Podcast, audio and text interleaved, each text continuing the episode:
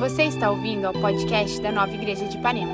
Esperamos que essa mensagem alcance o seu coração com a graça de Jesus e fortaleça sua fé. A gente está vivendo um tempo especial, um tempo de pioneirismo. Sabe, tem gente que olha aqui para esse lugar, ou mesmo olha para um culto no YouTube ou no Instagram e fala, cara, o que, que pode sair disso? E eu vou te dizer que as histórias de Jesus, elas aconteceram num jardim, no, num barco, numa praia, é, aconteciam é, em lugares no meio de um deserto, na casa de um fulano, com o teto aberto, alguém descendo. Quer dizer, Jesus ele nunca se restringiu a se expressar e se manifestar em lugares prontos e preparados. Você pode agradecer a Deus por isso? Obrigado, Jesus, porque você não se limita a se expressar em lugares preparados. E é por isso que ele se expressa através da minha vida e da sua vida. A gente ainda não está pronto.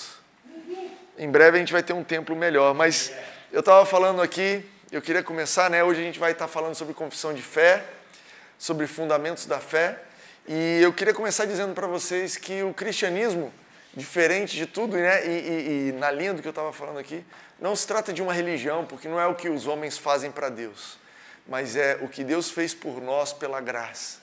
O cristianismo consiste em receber aquilo que Deus fez por nós pela graça. Diferente de qualquer coisa. E, e a maioria dos cristãos não entende esse conceito, essa ideia de graça. É uma palavra, mas o conceito de favor imerecido é muito longe da nossa sociedade, muito longe do nosso tempo, porque a gente vive numa sociedade cheia de injustiça, a verdade é essa. O mais comum é a injustiça. E alguns lugares, o melhor que a gente consegue, como humanos, é uma justiça humana, que é a justiça do mérito. Então, na nossa cultura, em tudo que a gente vê, o melhor que a gente pode ver em termos de justiça humana é: olha, ele teve o que ele mereceu. Né? Quando a gente fala assim, olha, nós clamamos por justiça, quando você vai no juiz, quando você é advogado, entra com uma causa, você está pedindo o quê? Eu só quero o que é justo. Eu quero que ele receba o que ele merece e eu receba o que eu mereço. E essa justiça, ela é o melhor da justiça humana, mas ela nem chega perto da justiça de Deus. A justiça de Deus, ela é uma justiça que condenou o inocente para que eu e você, culpados, pudéssemos ser inocentados. E isso, nisso consiste a graça. A graça de Deus está em receber o que você não merece, está em ser abençoado em áreas que você não fez por onde. A graça de Deus está em não receber a culpa do nosso pecado, pelo contrário. A Bíblia fala que aquele que está em Cristo é, não tem mais culpa nenhuma, não, não há condenação para aqueles que estão em Cristo agora. Então, é, esse entendimento da graça precisa ser repetido na igreja constantemente, porque só na igreja você vai ouvir falar sobre isso. Só na palavra de Deus você vai ter exposição a esse conceito de graça. Não é como funcionam as empresas, não é como funciona a bolsa de valor, não é como funciona a escola, o vestibular. Pensou se o vestibular funcionasse pela graça? Olha, eu sei que você estudou e tirou a nota alta, mas a gente vai dar oportunidade para esse camarada aqui porque é pela graça. E por que, que o ser humano não sabe funcionar pela graça? Porque tudo do ser humano é limitado. O ser humano, a gente fala assim, olha, não tem vaga para todo mundo, então né, os melhores vão entrar. Mas Deus, ele não faz nada limitado, ele é abundante. Ele fala, olha, eu vou incluir vocês no meu reino, porque meu reino tem abundância eu preparei para você, e para você, e para você, não tem falta. Então eu vou incluir até aqueles que não mereciam, porque a gente não está no reino de escassez. A gente vai falar aqui hoje, não está nas minhas anotações, me lembra, pai, me lembra aí, fala, ó, Timóteo, aquele assunto. Quero falar sobre dinheiro, sobre você receber a abundância da provisão que Deus deu para os filhos, que é o que tem nessa terra. Mas não é o que eu vou falar hoje, não é, não é a mensagem de hoje. A mensagem de hoje é sobre confissão de fé. A gente está num, numa série sobre fé, fundamentos da fé, e é através da fé que você recebe essa graça. Essa graça abundante. Monte, que graça é essa abundante que não chegou na minha geladeira? Deus ele não faz nada compulsório. Você conhece esse termo, compulsório? Compulsório, né? É, deduzido na fonte. Já viu esse o termo? Né? Olha, o meu salário era cinco, mas chegou em mim só dois, só três. Cadê os outros, o resto? Foi deduzido na fonte. Você não teve escolha. Você teve que contribuir. Com Deus não tem disso. Se você acha que o máximo que o cristianismo tem para você é o perdão de pecados, você vai estar deixando muita coisa para trás. Infelizmente, a gente tem na história, tem uma história de um imperador romano chamado Constantino, no ano 300 mais ou menos, e ele achava que o máximo que a gente tinha em Deus era perdão de pecados. E o que, que ele fez? Ele falou assim: Olha, eu só vou me converter no último, no leito de morte, porque aí eu vou receber o perdão de pecados e aí eu posso ir para o céu. Olha que, olha que vida medíocre, olha, olha que visão. Infelizmente, isso ainda permeia o cristianismo. Não, o máximo que eu posso ter é os meus pecados perdoados para ir para o céu. Isso não é o máximo, gente. Isso é o início da coisa. E é por isso que a confissão de fé é importante, porque ela vai te dar acesso, ela vai te ajudar a receber o restante das coisas. Deus tem para você perdão de pecados? Tem. Liberta, libertação de vícios? Tem. Mas Ele tem para você uma nova qualidade de vida. Muito mais do que você deixar de usar drogas, por exemplo, deixar de ser um alcoólatra, Ele quer te dar uma família, quer te dar uma qualidade de alegria diferente, Ele quer te dar uma, uma harmonia com as pessoas que vivem à sua volta, Ele quer te dar é, é, uma condição emocional de enfrentar os desafios sem ser abalado, pelo contrário, de ser um vencedor, uma vencedora. Isso é muito mais do que ser liberto das drogas. Um escravo, quando ele é liberto, é muito bom, mas mais do que ser liberto, ele ser um vencedor, ele ser um conquistador. E isso é confissão de fé. É isso que Deus tem para nós. Então eu queria ler com vocês um pouquinho sobre o que a Bíblia diz. Abre comigo em Romanos 10. A gente tem lido aqui Romanos 10, 10, que fala é, sobre confessar com a boca e com o coração crer. Semana passada a gente falou sobre crer com o coração. E hoje eu quero falar, eu quero mostrar para vocês como a fé ela está ligada diretamente ao coração e à boca. Então vou ler três versículos com vocês, Romanos 10, 8, 9 e 10. Versículos 8, 9 e 10. Versículo 8 diz assim: Mas que diz? A palavra está perto de ti, na tua boca e no teu coração. Isso é a palavra da fé que pregamos. Porque se com a boca confessares a Jesus como Senhor e com o seu coração creres que Deus o ressuscitou dentre os mortos, será salvo. Verso 10: Pois é com o coração que se crê para a justiça e com a boca que se faz confissão para a salvação. A gente tem aqui em Romanos 10 três versos que ele repete a mesma dinâmica. Olha, a fé ela tem a ver com o seu coração. Semana passada a gente viu que tem a ver, ele está falando do espírito do homem. Então a fé tem a ver com o coração e com a boca. Três vezes, olha, a palavra da fé está perto da sua boca e do seu coração. Olha, se com a boca você confessar e com o coração você crer, você vai ser salvo. Por quê? Porque é com o coração que se crê e com a boca que se confessa. Ele está dizendo assim: olha, naquilo que é mais básico da vida cristã, que é receber a salvação, a dinâmica ela envolve uma fé que ela está no coração e na boca. E da mesma forma que você recebe o item mais básico, que é a salvação, essa é a mesma dinâmica, é a mesma forma que você recebe todas as outras coisas que Deus te deu, Deus te deu pela graça em Jesus. Com o coração se crê, com a boca se confessa para cura. Com o coração se crê, com a boca se confessa para receber o Espírito Santo. Com o coração se crê, com a boca se confessa para ter suprimento e prosperidade. Com o coração se crê, com a boca se confessa para você ter harmonia, para você ter salvação da sua família, para você ter uma, uma alma abençoada, alegria, sentimentos abençoados, para você ter uma vida a, a, é, intelectual próspera, para você avançar intelectualmente, para a sua carreira. Com o coração se crê, e com a boca se confessa. Esse é o método. E aí eu quero te perguntar: é, se alguém ouvir o que você tem confessado, se alguém pudesse ouvir a sua conversa, né? É, eu adoro conversa de carro. Né? Hoje em dia me parece um dos poucos lugares que todo mundo para e conversa, pelo menos lá em casa. É a vida muito dinâmica e tal, E a gente acabou de viajar de carro, né? Eu e a Rene e os meninos. E aí, muito papo. Mas imagina que alguém tivesse um gravador no seu carro, te ouvindo as suas confissões, as suas reclamações, ou aquilo que você fala. Será que essa pessoa ia ouvir uma confissão de fé segundo a Bíblia? Ou será que a confissão da sua boca diz de uma fé a respeito de outra coisa? Essa é uma pergunta que eu quero te fazer. Será que as suas confissões de fé, aquilo que você tem confessado, aquilo que tem saído da sua boca, tem corroborado aquilo que a palavra diz e tem sido uma confissão de fé ou tem sido uma confissão de incredulidade? Às vezes a gente tem uma confissão de incredulidade, né? Pensa nisso um pouquinho. E sabe, Deus ele não te pede para fazer algo que ele mesmo não faz. Vocês já perceberam isso? Tudo que Deus te pede, ele primeiro fez ou faz. Se ele te pede para dar alguma coisa, ele primeiro deu tudo. Né? E tinha o um único aspecto que Deus não conseguia ser semelhante ao homem. Deus fez o homem semelhante a ele, mas o homem tomou uma direção que separou essa semelhança. Deus não tinha experiência com o pecado. Falou: olha, essa semelhança foi rompida.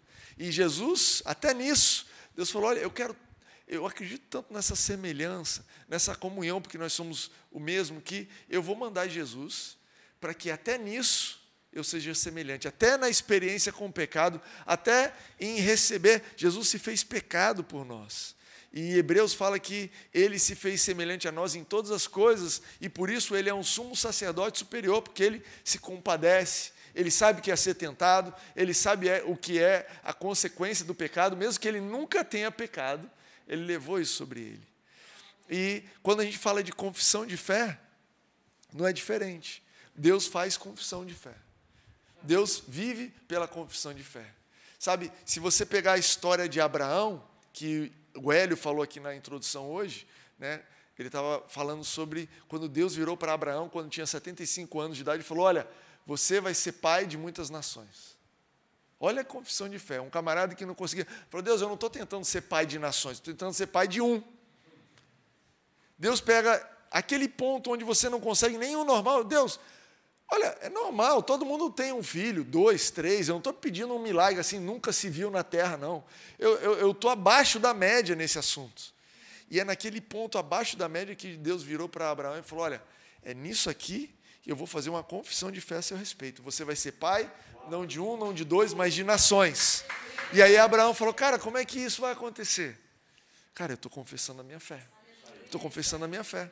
E depois, escrevendo para os romanos, Paulo fala assim: Olha é, quando Deus chamou Abraão de pai, é, e Abraão creu, ele estava crendo naquele Deus que chama à existência as coisas que não existem. Chama à existência coisas que não existem. Isso é confissão de fé. E nós temos um Deus que confessa a fé nessa forma. Ele chama a existência. E aí eu, eu, eu faço uma observação simples que quando você lê lá em Gênesis que Deus criou a terra pelo, pela palavra, né? Haja luz, sendo a mais famosa, mas ele, olha, que haja o céu, que haja separação entre águas e terra, e que as plantas aconteçam. Ele criou tudo pela palavra, exceto o ser humano que ele soprou, que ele colocou o fôlego de vida, todo o resto foi pela palavra. Se você olha isso, você tira uma conclusão bem óbvia, que a palavra, o falar, a nossa boca, em primeiro lugar, a principal função da nossa boca é trazer à existência as coisas que não existem é fazer confissão de fé. Mas a gente vive numa dimensão, a gente vive numa cultura, a gente vive numa, numa, num tipo de vida que diz assim: não, a boca serve em primeiro lugar para descrever o problema. Aconteceu um problema, o que, que eu vou fazer? Eu vou ligar para alguém vou contar o problema. Né? Ó, meu carro parou. Olha, meu carro parou. Né? Ó, eu estou triste. Gente, eu estou. E nada contra você é, é, ser sincero e ser honesto. Nós precisamos de sinceridade e honestidade. Mas eu estou dizendo aqui de você entender que a sua boca, antes de servir para descrever os problemas, ela foi feita como uma ferramenta de mudar as situações. A nossa boca é uma ferramenta de mudar as situações. Deus, as coisas não mudam na minha casa. Mas como é que você está? Eu, eu, te dei a palavra da fé na sua boca para você mudar as coisas na sua casa. O que, que você está dizendo sobre a sua casa? Qual é a confissão de fé que você está fazendo? Porque eu, quando encontrei Abraão sem filho, eu usei a minha boca e falei: esse daí é pai de nações. Eu, a conversa de Abraão, de Deus com Abraão, nunca foi: Abraão, vamos conversar. Tá difícil, hein? Esse negócio de ter filho, tu não está acertando, hein? Cara, 75 anos, já passou da idade, está velho, né? A Bíblia não conta essa conversa. A conversa de Deus com Abraão foi: creia, creia, creia em mim e anda comigo e eu vou te mostrar. Olha as sementes, olha as areias do céu, do mar. Nossa, estou todo errado aqui. Olha a areia do mar, olha as estrelas do céu. É isso aqui que vai acontecer com você. 25 anos depois, antes, Passaram os anos e Abraão, Deus, o que, que eu tenho? Você tem uma confissão de fé, Abraão. Você tem uma confissão de fé. E é interessante que Deus mudou o nome de Abraão para pai. O que, que significa Abraão? Pai de. Pai de nações. Olha que interessante. Deus transformou o redor de Abraão, todo mundo começou a fazer confissão de fé sem, sem querer. Quando a pessoa falava assim, Abraão, você acha que o nome dele era Abraão, mas a pessoa estava dizendo, ô pai de muitas nações, vem cá. Alô, é o pai de muitas nações falando? Tudo bem, chegou uma carta aqui para o pai de muitas nações. Olha que incrível. Confissões de fé para encher a fé de Abraão. E Abraão foi avançando e ele foi andando. Agora, se Deus faz confissões de fé a respeito de Abraão, ele também faz confissões de fé a seu respeito. Ele também faz. Ele diz que você é mais que vencedor. Ele está te vendo lá, irmão, só apanhando. Você está ali no, no, final do tacho, você está. Olha, que você levanta, toma outra. Já, já o Gustavo surfa, né? A pior situação no surf é quando você perde noção do que está acontecendo e você fala, eu realmente estou tomando uma surra aqui você toma um caldo e o tempo que você demora para subir é o tempo de vir a próxima e te descer de novo. E aí tem um negócio que a gente chama de série, né? São três séries de três, cinco, sete, onze ondas que elas vêm esmagar. Tem gente que está debaixo de uma série, tomando caldo na vida e fala: Deus, eu estou precisando de ajuda. E Deus vira para você e fala: Você é um vitorioso. E a pessoa quase que fica com raiva: Deus, não tem nada de vitorioso isso aqui. Eu estou mal respirando. Mas olha só, a minha boca é a que vai fazer a diferença na sua vida. Porque a boca, a confissão de fé, é o que vai mudar a sua vida. E o que eu vou te dizer é que você é um vitorioso, uma vitoriosa. Você é pai de muita gente, você é saudável, você é próspero, você é um homem, uma mulher bem-sucedido, você é um amor de pessoa. Jesus, para de me irritar. Deus, para, você está sendo irônico. Não, não estou sendo irônico. Eu não estou sendo irônico. Eu estou sendo é, cheio de fé. Eu estou confessando aquilo que eu creio. Você vai ler na Bíblia, a Bíblia diz assim que aos olhos de Deus nós somos irrepreensíveis. Gente, eu olho para mim e eu falo, olha, eu sou muita coisa, mas irrepreensível, isso é uma confissão de fé. Isso é uma confissão de fé, fé de Deus em mim. E o que eu quero te convidar é, nessa mensagem, abra o seu coração para as confissões de fé de Deus a seu respeito. Abra o seu coração. Olha, Deus, se você está dizendo, eu entendi. O Senhor não está me descrevendo. O Senhor está fazendo uma confissão de fé e essa sua palavra vai mudar a minha vida. É com essa palavra aí que vai fazer a diferença. Segundo a sua palavra, não é isso que Jesus virou para Pedro e falou: Olha, lança a rede. Pedro falou: Olha, eu pesquei a noite inteira. Pedro começou a descrever o problema. Olha, eu pesquei a noite inteira e a minha boca eu uso para descrever mesmo, blá, mas, segundo a sua palavra, eu vou eu entendi que eu estou aqui confessando incredulidade, Jesus, mas em cima da sua confissão de fé, a coisa vai acontecer. Uau! E Pedro continuava confessando, voltou, falou: Afaste de mim que eu sou pecador. E Jesus continuou confessando a fé: Não, você é um pescador de homens, me segue. Tu está entendendo o, o, combate ali da confissão? Pedro falou: Mas eu sou isso. Deus falou: Não, mas você é diferente, estou vendo diferente. Tem gente aqui ouvindo essa mensagem, tem gente aqui, talvez, ah, numa briga com Deus. Você fala, Deus, mas eu sou assim. Deus fala, mas eu te vejo assado. Deus, mas eu estou descrevendo o problema. Mas, é, mas eu estou confessando fé. Cara, deixa, abre teu coração para as confissões de fé dele, amém? E aí você pode perguntar, Timóteo, mas o que eu devo confessar? O que é que eu preciso falar? Qual é essa confissão de fé que você está dizendo? E a primeira coisa que você precisa confessar é quem você é. Primeira coisa que precisa estar na nossa boca é quem nós somos em Cristo. É, eu e Reni, a gente, tava, a gente viajou, a gente estava pedalando num parque que tem em São Paulo, chama Parque Ibirapuera. É um parque grande. É, se você é carioca, é uma das coisas legais de, de, São Paulo, vale a pena ir. Se você não é carioca, também é. Né? Enfim, tentando fazer propaganda para o carioca, né? Assim, vamos fazer um turismo em São Paulo. Mas, enfim, estava eu, Reni e as crianças, a gente alugou uma bicicleta, estava andando pelo, pelo, pelo, parque e a gente se perdeu. Cara, onde é que a gente está? E aí, naqueles, no parque, tem aqueles mapas, né, nas placas. Falou, ali tem uma placa com mapa. A gente chegou no mapa. E adivinha o que, que não tinha no mapa? Não tinha uma plaquinha, um símbolozinho dizendo assim, você está aqui. Só tinha um mapa. E a gente começou a discutir. Não, eu acho que a gente está aqui, ó, tem um lago aqui, tem um campo ali, ó, eu acho que a gente está aqui embaixo e o que a gente precisa fazer é subir. E aí, não, não, não, tem um lago aqui em cima também. Talvez a gente está aqui em cima, a gente precisa descer. O ponto é, se você não sabe onde você está, se você não sabe quem você é, é muito difícil você se orientar. É muito difícil você tomar uma decisão de onde ir, como agir, qual decisão tomar. A gente, todos vocês e eu também, nós somos chamados e nós temos a liberdade, nós temos o desafio de tomar decisões todos os dias. Mas se você não sabe quem você é, você toma decisão, cara, com base no lugar errado. Você está tá achando que você é uma coisa, você é outra. Então, trouxe alguns versos aqui, e o primeiro que eu queria te dizer é 2 Coríntios 5,17. Diz assim: portanto, se alguém está em Cristo. Ah, perdão, antes disso. Ah, se você tem uma Bíblia, você vai precisar rabiscar ela. Se você não tem uma Bíblia, você tem que comprar uma Bíblia que dá para rabiscar.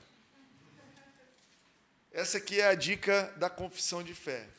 Deixa eu achar aqui um lugar. Ó, dá uma olhada na minha Bíblia, vê se você consegue filmar. Se vocês conseguem filmar aí a minha Bíblia. A minha Bíblia tem cheio de marca vermelha. Ela não veio com marca vermelha, tá? É, essas marquinhas vermelhas, ó, elas dizem assim, ó, mediante o corpo de Cristo, em Jesus, em Cristo, nele, com Ele, ah, e são expressões da Bíblia. Obrigado, viu? Já deu? Deu para filmar? Se não deu, desculpa. Ah, são expressões da Bíblia que dizem aquilo que Deus já te deu em Cristo Jesus pela graça. E são o primeiro alvo para a sua confissão. O primeiro alvo da sua confissão precisa ser aquilo que a Bíblia diz que Deus já te deu pela graça. Então, é, esse verso aqui de 2 Coríntios 5,17 diz assim: Portanto, se alguém está em Cristo, é nova criação. Olha o que a Bíblia está dizendo, que você é nova criação. E às vezes você precisa fazer essa confissão para as coisas. Olha, a sua mãe pode vir e falar para você: olha, mas você sempre foi um menino teimoso. Você vai precisar fazer uma confissão de fé mesmo estando, sendo teimoso, mesmo estando agindo em teimosia, a Bíblia diz que você não é mais teimoso, porque você agora é uma nova criatura. E você vai dizer: Olha, mãe, talvez eu fui assim na velha criatura, mas eu sou uma nova criatura. Isso é uma confissão de fé. Talvez você mesmo vai errar pela milésima vez e falar: Cara, eu sou um impaciente, eu sou um descontrolado. E você vai ser tentado a descrever assim, mas você a Bíblia te chama a fazer uma confissão de fé e dizer assim: não, eu sou nova criatura. Isso já não pertence a mim. Eu estou abandonando essas práticas. Isso não é mais assim. Ah, mas vamos fazer tal coisa. Olha, que tal a gente mentir? Pega aqui essa nota fiscal, bota um valor maior, que aí você vai dar tudo certo. Olha, eu até poderia fazer isso e gostaria de fazer isso, mas tem uma questão: eu sou a nova criatura. Eu nasci de novo. E essas coisas ficaram para trás, isso não mais pertence a mim me desculpa, eu não posso fazer isso, eu não vou fazer isso, porque isso não faz mais parte de quem eu sou. Confissão de fé diante da tentação. Ah, Efésios 1, 5 diz assim: Em amor nos predestinou para sermos adotados como filhos por meio de Jesus Cristo, conforme o seu o bom propósito da sua vontade. Então, Efésios 1 aqui está dizendo que em Jesus nós somos filhos. Você não é só uma nova criatura. Se você fosse uma nova criatura, estava ótimo. Cara, Deus pegou aquilo que estava velho e fez novo. Pegou aquilo que estava é, é, cercado, envolvido na morte e deu vida. Mas mais do que isso, a Bíblia fala que ele te fez uma nova criatura e essa nova criatura é filho. Você tem acesso ao Pai. A Bíblia, Jesus foi tão cuidadoso quando ele diz assim: Olha, vocês acham que o Pai de vocês do céu não sabe dar bons presentes? Você que está preocupado, que está ansioso, que está querendo alguma coisa, que está te faltando, que você está de olho no suprimento que talvez está faltando, e eu te pergunto: você não é um filho? Uma filha? Ele não sabe cuidar dos filhos, cuidar das filhas? Mas filho passa por dificuldade? Passa. Passa por dificuldade. Jesus, quando ele foi batizado, ele recebeu uma mensagem audível de Deus dizendo assim: Olha, esse é meu filho amado, em quem tenho prazer. Em seguida, ele foi levado para ser tentado no deserto. A gente sabe, por conta de Hebreus, que ele foi tentado para ser semelhante a nós. Ele já estava ali de olho em você e eu, já era por amor. O Espírito Santo levou ele para cumprir essa obra. E ali nessa tentação, o diabo veio tentar justamente a identidade dele. O diabo falava: se você é filho de Deus, o amado ficou de lado, né? Se você é filho de Deus, então por que, você está passando fome? Deus não é dono de todo ouro e toda prata? O diabo sabia uma coisa, ele estava argumentando com Jesus algo que às vezes a gente não sabe como cristão. O que o diabo estava dizendo, olha assim, olha só, os filhos de Deus têm com abundância. O diabo sabia que Jesus estava lá na criação e ele sabia que tudo que existe na terra é de Deus e ele colocou à disposição dos filhos. Toda a riqueza. Você conhece alguém rico de petróleo? Dá uma viajadinha lá para o mundo árabe. Dá um pulo lá em Dubai, em Arábia Saudita. Você vai ver que é rico. A gente acha que rico é aqui, né? Quando você vai, é outro nível de. a coisa lá é tão rica. Eu estava me lembrando que a multa tem que ser alta, senão todo mundo faz coisa errada. Eu lembro de. Qual era o valor mesmo, para não exagerar, René? Acho que, sim, furar o sinal vermelho, 3 mil dólares. Gente do céu. Para no sinal aí, no verde mesmo já vai parando, porque o negócio é outro nível. Por quê? Cara, aquele pessoal tem dinheiro de petróleo, e petróleo é coisa da terra, coisa que Deus fez. E você acha que Deus ia colocar coisas na terra, riqueza na terra não ia ser para os filhos dele? Essa mentalidade que nós precisamos ter para receber a riqueza de Deus, ela é uma, é uma dificuldade que às vezes a gente tem, porque a gente acha que Deus precisa nos dar a riqueza. Às vezes a gente está orando, Deus me dá dinheiro, Deus me dá um carro, Deus me dá um apartamento. E a gente precisa entender que já foi dado. Olha só, a riqueza dessa terra é para os meus filhos. O que vocês precisam fazer não é pedir para que eu dê. Presta atenção no que eu vou te dizer. O que vocês precisam fazer é orar com a autoridade que eu dei a vocês e mandar o diabo tirar a mão daquilo que eu já te dei. Eu quero te convidar, a abrir um parênteses enorme aqui na mensagem de hoje. Eu quero te convidar a mudar a sua oração e começar a declarar: olha, diabo, tira a mão do meu dinheiro. Tira a mão daquilo que já é meu. Tira a mão daquilo que já me foi dado. Eu sou filho de Deus e eu trago à existência aquilo que não existe, né? Eu quero declarar prosperidade sobre a minha casa. Eu quero declarar uma vida abundante. Eu quero declarar que os meus, as minhas necessidades vão ser supridas de acordo com o que está escrito em Filipenses 4:7, mas também os desejos do meu coração. Eu quero viajar, isso está incluso. Eu quero ter condições de colocar meus filhos nas melhores escolas, isso está incluso. Eu quero me vestir de uma forma exemplar, de uma forma abundante, isso está incluso eu quero ter saúde, eu quero ter condições de ter o carro certo, quero ter condições de, cara, frequentar os lugares, eu quero poder comer a comida que tal, eu quero poder ter com abundância para abençoar outras pessoas, eu quero ter para dar. E se você está parado pedindo, Deus me dá, eu te garanto que Ele está te respondendo: olha, você não entendeu, o diabo entendeu, você não entendeu, eu já te dei. Usa a tua autoridade, tira a mão do que é meu, diabo. E eu trago a existência, provisão especial para o que eu estou fazendo. Eu trago a existência. Então o diabo foi tentar Jesus nisso. Ele virou para Jesus e falou: Se você é filho de Deus, e você sabe como eu sei que é, filhos de Deus têm uma provisão abundante, como é que você está passando fome? Manda essa pedra transformar em pão. Dá o seu jeito de ficar rico. Dá o seu jeito de ter, ser próspero. E aí Jesus virou e falou: Olha, Sim, Deus tem pão para os filhos, mas nem só de pão viverá o homem, mas de toda a palavra. Antes mesmo de qualquer coisa, eu, como filho, sei que Deus, através da palavra dele, através da boca dele, ele já trouxe à existência aquilo que eu preciso. Eu creio na confissão de fé do meu pai, e ele já preparou e ele já declarou para mim algo que vai resolver a minha fome. Eu estou 40 dias no deserto, mas eu creio na confissão de fé do meu pai, eu dependo da palavra dele, e olha só, eu estou disposto a esperar isso vir a existir. E ele esperou, e a Bíblia fala que depois dessa tentação, né, ele foi tentado três vezes, diz que os anjos apareceram no deserto e o serviram. Você acha que os anjos trouxeram o que? Big Mac, Coca-Cola? Cara, no mínimo um sushi. Um japonês assim, ó, nível máximo. Jesus, ainda não inventaram sushi aqui em Jerusalém, é uma coisa lá do Japão, mas, cara, é isso que você trouxe à existência. É isso que Deus declarou sobre você. Eu tenho outras, outras anotações aqui de confissões de fé. Anota aí rapidinho. Romanos 8:37 diz: "Mas em todas essas coisas somos mais que vencedores por meio daqueles que nos por meio daquele que nos amou." Confissão de fé de Deus dizendo: "Você é um vitorioso." Mas Deus, eu acabei de errar de novo, eu acabei de perder. Confissão de fé sobre você, você é um vitorioso. A mesma coisa, a mesma confissão, de uma outra forma. 2 Coríntios 2,14 diz assim: Mas graças a Deus que sempre nos conduz vitoriosamente em Cristo. Confissão de fé a seu respeito.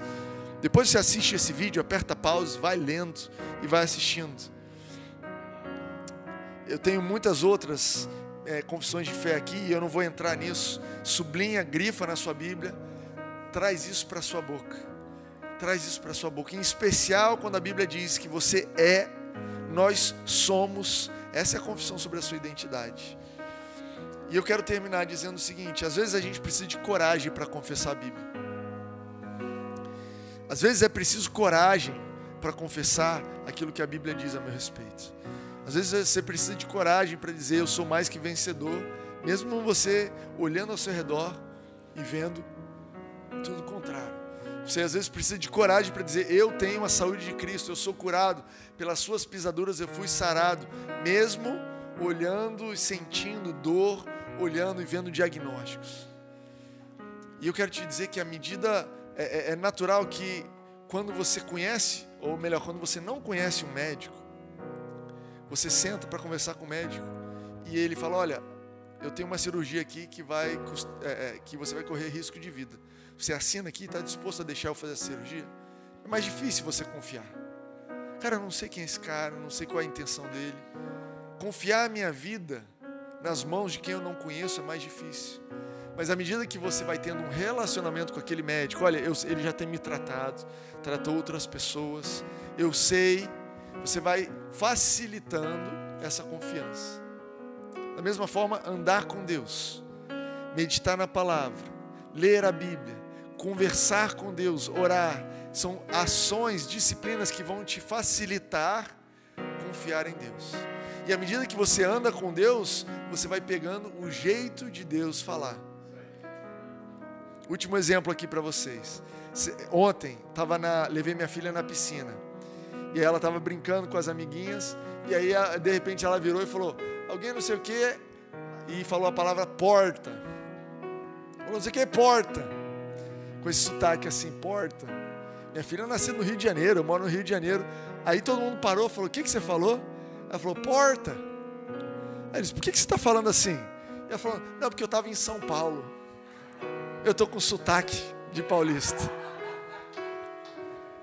Foi rápido. A gente passou quatro dias lá, é meio precipitado.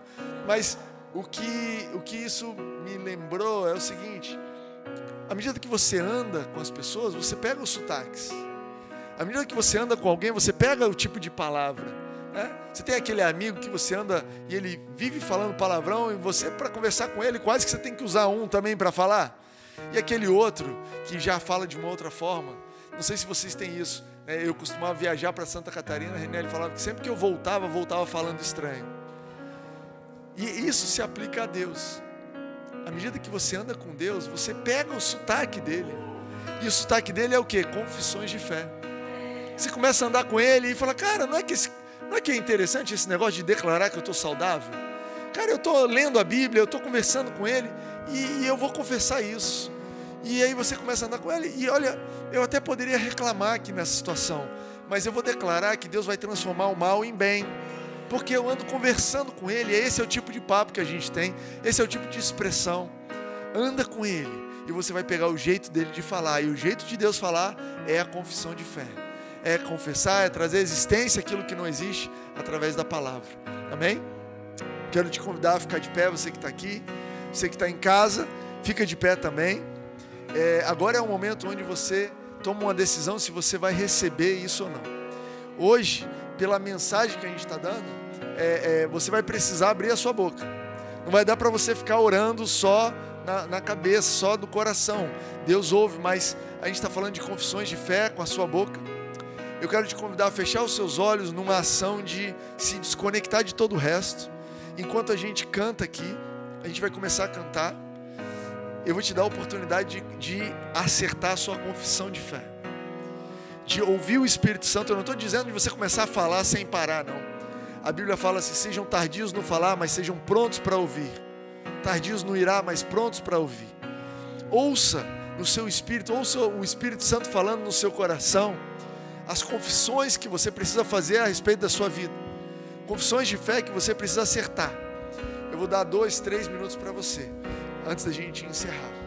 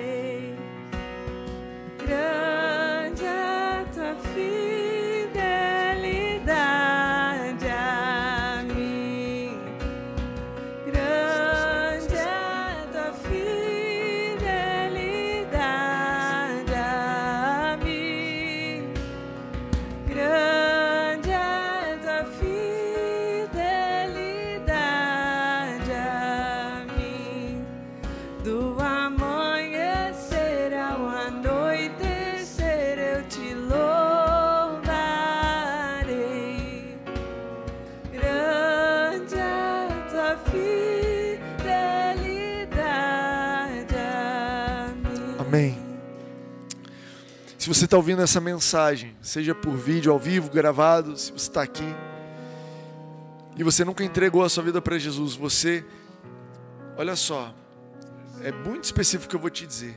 Você concorda com a Bíblia, você tem frequentado uma igreja, você tem se simpatizado por essa mensagem, dentro de você, você sabe que é o caminho da verdade e da vida, mas você nunca confessou, você está esperando sentir salvo para confessar a sua salvação. Eu quero te dizer que a salvação e a fé bíblica, ela não funciona dessa forma. A fé bíblica, primeiro você crê e confessa e depois você sente e vê. E eu quero te convidar, nesse momento, a confessar com a sua boca. Olha, eu confesso Jesus como meu Senhor e Salvador. Faça isso com honestidade, com sinceridade de coração. Deixe que Ele transforme a sua vida a partir dessa confissão. Entrega a sua vida a Ele. E Ele vai fazer toda a diferença. Você vai se tornar uma nova criatura, filho de Deus, um vitorioso, como a gente falou aqui. Você, por outro lado, que é um cristão, eu quero te convidar a concordar com algumas confissões sobre a sua semana. Eu quero confessar uma semana de vitória.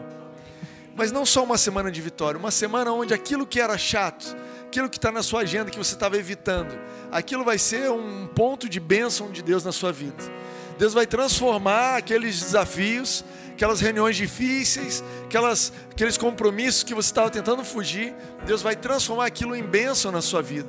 Porque você não vai entrar nisso desacompanhado, você não vai falar da sua boca, você não vai falar da boca para fora, você vai ser ungido pelo Espírito Santo, por quê? Porque Deus dá graça aos humildes. A Bíblia fala: olha, se sujeitar debaixo da mão de Deus, poderosa mão de Deus, que Ele no devido momento vai te exaltar.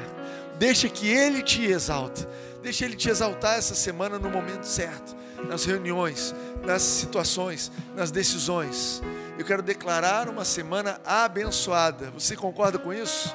Você recebe isso pela fé? Então é isso. Tenha uma semana abençoada. Semana que vem nós estamos aqui de novo. E é isso aí. Em nome de Jesus. Amém. Amém. Obrigada por ouvir essa mensagem. Não deixe de se inscrever por aqui para continuar nos acompanhando. Para saber mais sobre nós e sobre nossas atividades, você pode nos seguir no Instagram, Nova Igreja Ipanema.